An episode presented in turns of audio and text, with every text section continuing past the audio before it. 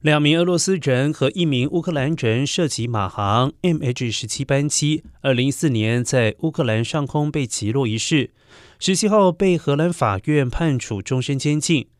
乌克兰总统泽伦斯基赞扬这是一项重要的判决。泽伦斯基表示，追究发起者的责任也很关键，因为有罪不用受罚的感觉会引发新的犯罪。如今，俄罗斯联邦当年和现在的所有暴行无可避免将面临惩罚。马来西亚航空公司 MH 十七班机，二零一四年七月十七号在乌克兰上空遭到击落。造成了包括乘客还有机组人员共两百九十八人丧生，而其中大多是荷兰公民。这架客机当时是从阿姆斯特丹飞往吉隆坡。